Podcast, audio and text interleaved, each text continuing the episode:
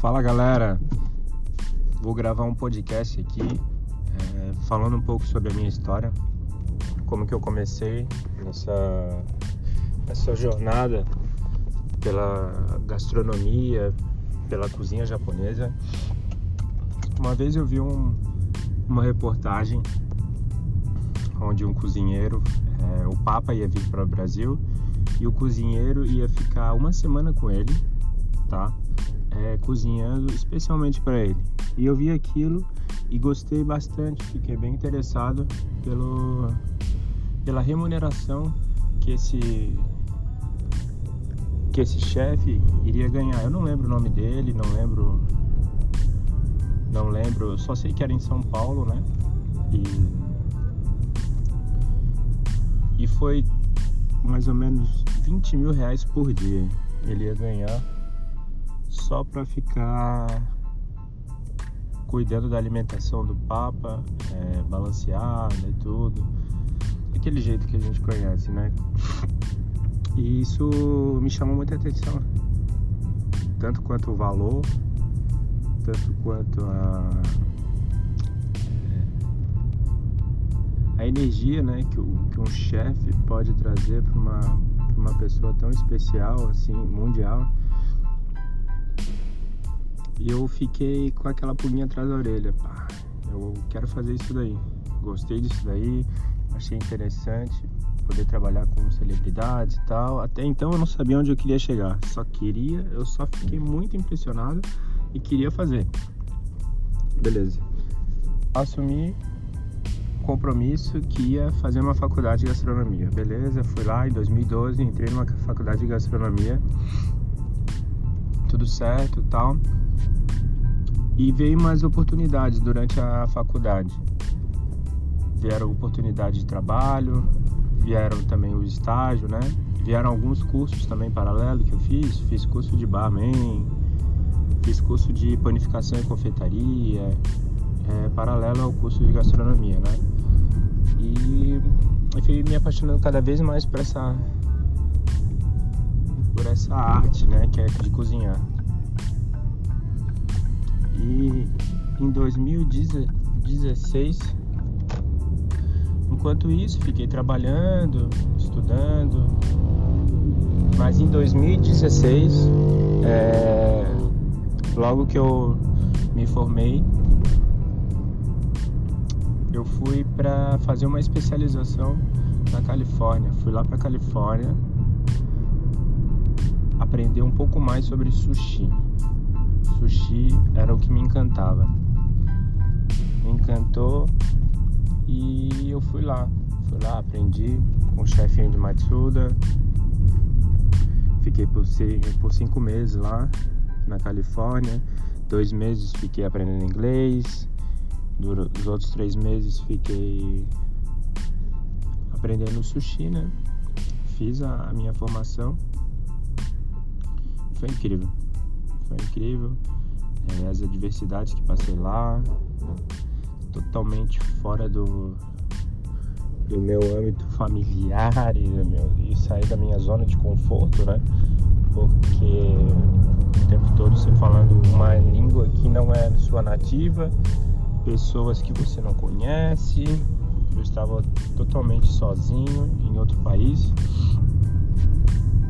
com 28 anos, e foi um desafio muito grande. Foi um desafio muito interessante para minha carreira, para minha vida. Foi ter passado, é, assumido uma, uma grande responsabilidade e também uma eu assumi também com os dias lá uma, um personagem pode-se dizer que eu fui modelando algumas pessoas modelando as pessoas que, que estavam à minha volta quanto ao inglês o jeito de falar o jeito de se portar porque é bem diferente né os brasileiros, como os japoneses. Os japoneses já não cumprimentam é, dando um beijo no rosto, como a gente faz em algumas cidades aqui no, do Brasil, né? Japoneses no máximo apertam a mão ou se cumprimentam. Eles têm o jeito deles de, de, de cumprimento, né? Isso foi um, um baque para mim. Logo na primeira vez que eu conheci um, um, alguns japoneses e eu, né? Aquele jeito brasileiro e eles se assustaram, né? Com o meu jeito. E aí eu fui modelando, né? Fui aprendendo do jeito como que eles são e fui e fui fazendo as mesmas é, as mesmas coisas que eles, mas da minha forma, né? Isso foi foi se passando o tempo e, e eu comecei a ficar é, mais confortável naquele país, fui ficando mais fluente, fui é, conhecendo mais pessoas, conhecendo alguns lugares incríveis e, e deu cinco meses e voltamos para cá. Voltamos para o Brasil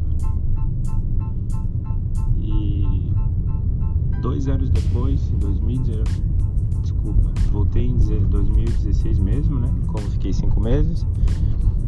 Passaram 2017, 2018, 2019, assumi uma cozinha chefiei uma cozinha no, em Florianópolis de sushi chegou em 2019, final de 2019, em dezembro,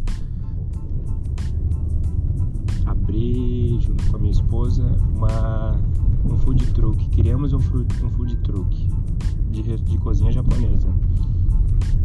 Criamos marca, logo, tudo. E lá para cá já são oito meses. Estamos muito felizes, apesar de ter passado dois meses, de três meses de casa aberta. Passamos por uma pandemia, né? Então foi bem, como se pode dizer, foi bem corrido, foi bem louco ainda a nossa fase de empreendedorismo, né? É, tá sendo bem caótico mas está sendo recompensador. A cada dia poder trabalhar lá da minha esposa e fazendo o que eu amo, né? Eu sou muito grato a isso. E hoje eu vim contar um pouco da minha história, uma, uma passagem rápida assim. É, mas no desenrolar dos podcasts eu vou contando mais a fundo em algumas, algumas partes, algumas alguns dias memoráveis e também vou trazer pessoas aqui para contar suas histórias, para a gente bater um papo de... e vai ser bem legal. Espero vocês no próximo podcast. Muito obrigado pela, pela sua presença aqui. Se quiser, compartilhe com algum amigo. E muito obrigado. Tenha uma boa tarde.